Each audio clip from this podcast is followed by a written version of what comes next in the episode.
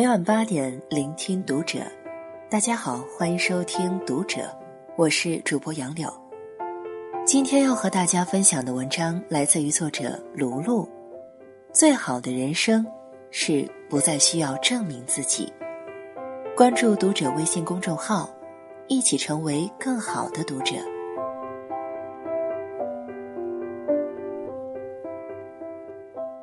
十五年前。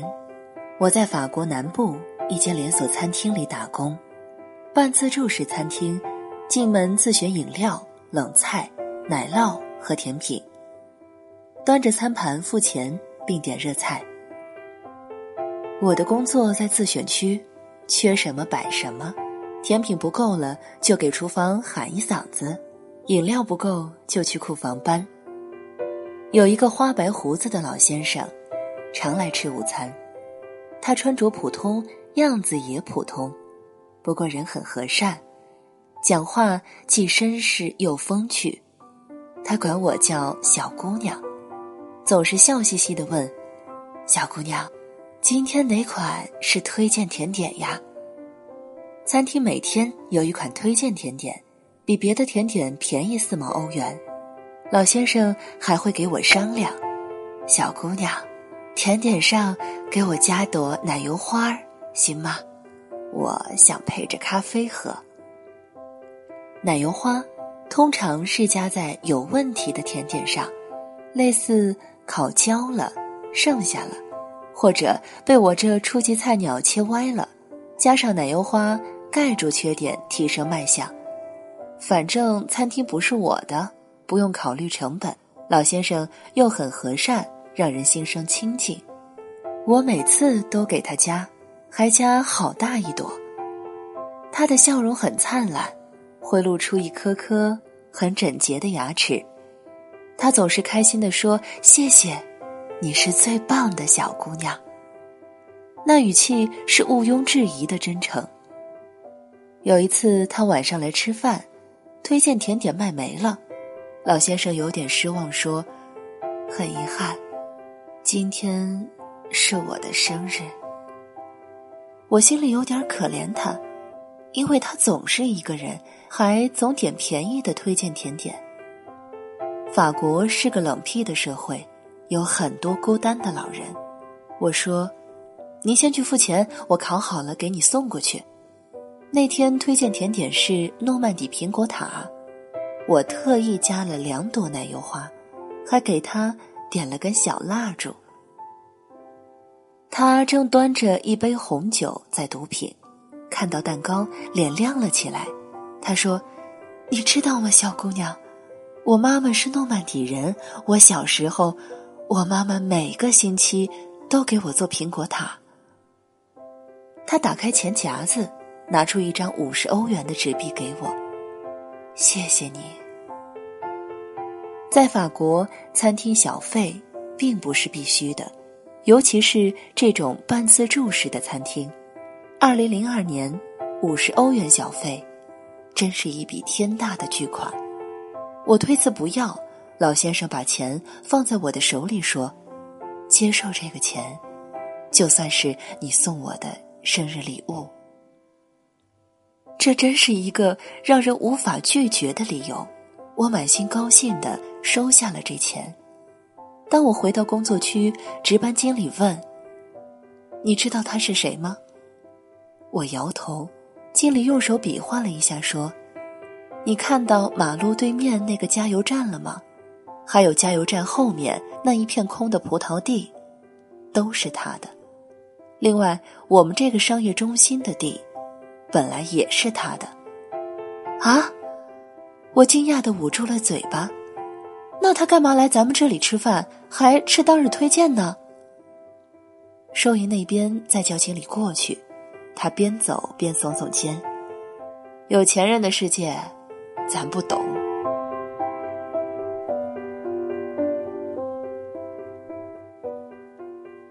初秋的时候，我去市立图书馆里面排队用电脑，我在大门口碰到了老先生。他还是穿着平常的格子布衬衣和卡其裤子，胡子修剪得很整齐。他笑着和我打招呼，背后的玻璃幕墙上有个海报，上面印着一个跟他真人差不多的头像。我很诧异的看看海报，又看看他。他说：“哦，我捐了些书。”我情不自禁的捂住嘴巴说：“哇，您真有钱！”他哈哈大笑，然后说：“小姑娘，等你长大了，你总有一天会明白，钱只不过是一串数，价值才是重要的。下次见我，别说我有钱呀。”说完，他挥了挥手就走了。在人群中，他是一个那么普通的小老头，完全没有钱富豪。自带光环，气宇轩昂的感觉。我看着他的背影，觉得有钱真好，想怎么任性就怎么任性。如果我要有这么多钱，我一定不穿那么普通的布衬衣，更不会去吃我们餐厅的推荐甜点。我要天天穿名牌，顿顿米其林。我要去定制法拉利，虽然我连驾照都没有。不过那又有什么关系？反正我有钱。在很多很多年里，我一直以为财富决定人生的价值。我达不到老先生的层次，那是因为我没有累积到足够的财富。一个压根没法满足自身需求的人，根本没有权利去想那些所谓的层次、格局。境界和修养的问题。如果想要伸直了腰怡然自得、体面的活着，那么我得先弯下腰，低下头，不惜所有，倾尽全力的拼命努力。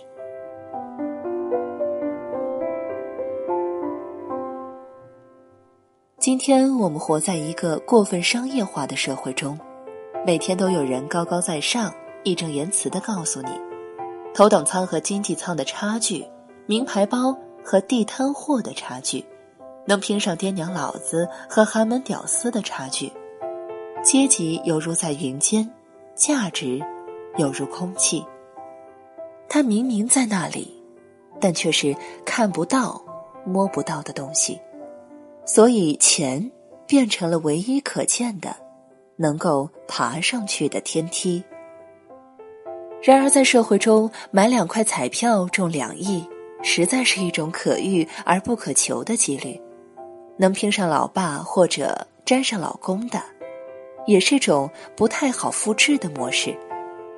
所以，面对大多数的普通大众，想要在人前肆意妄为、鲜衣怒马的活着，社会已经安排了看得见的所谓成功学式思维逻辑模式。拼命的努力，玩命的赚钱，可命的消费，不要命的犒劳自己。既然我们找不到自己的价值，那么就移花接木的找到一个看得到的价值，代换成自己的。其实那是一种假象，不是事实。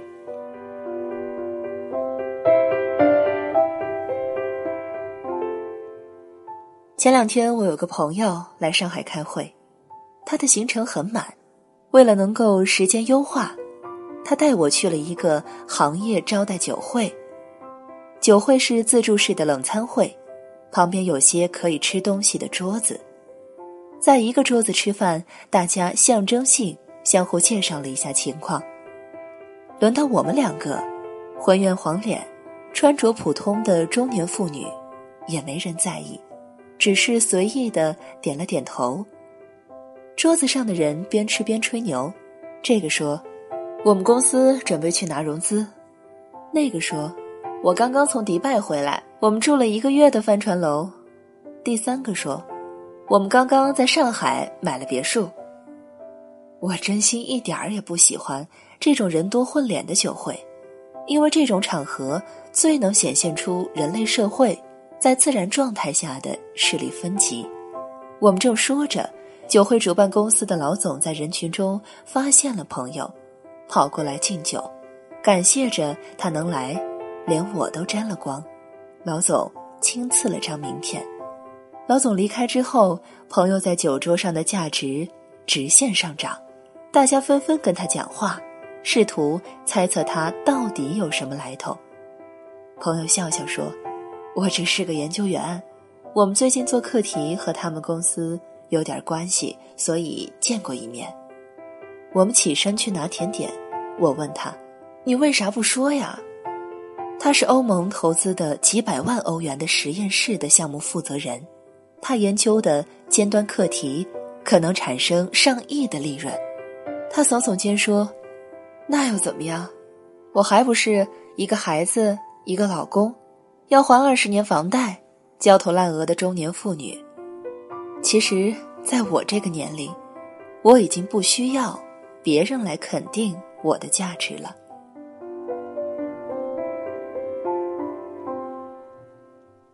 有人的地方就有江湖，每个人都希望自己可以在别人的尊重和敬仰中体面的活着。我们常常以为别人尊重的是我们的钱，事实上，别人尊重的是我们的价值。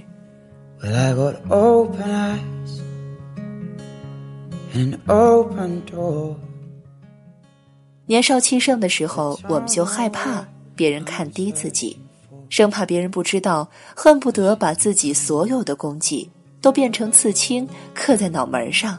好让别人一目了然的肃然起敬。然而半生划过来，我比谁都知道我是谁，我值多少钱，我可以自我评判自己的价值，而不再需要从别人那里拿到尊重，来满足自己。这是一个刷脸、刷身价、刷价值、刷实力的社会。在同一个染缸里，如果没有自知之明的定力。难免不会让别人挑起好斗的心意。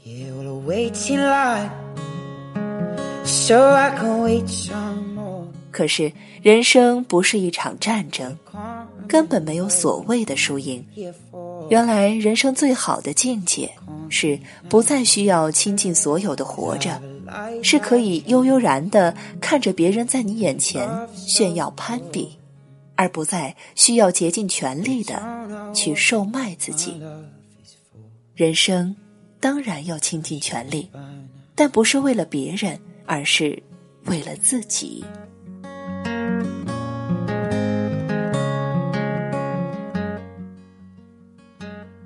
以上是今天和你分享的文章，我是主播杨柳，感谢收听读者，我们下期再见。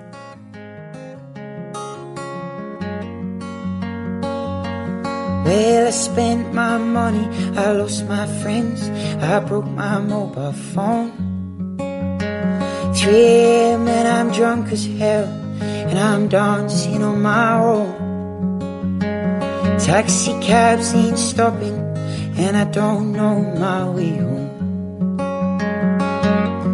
Well, it's hard to find a reason when all you have is doubt.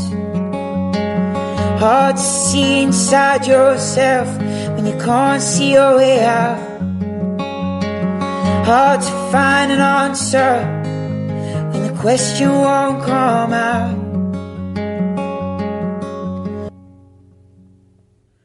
See, all I need to whisper in a world that only shouts.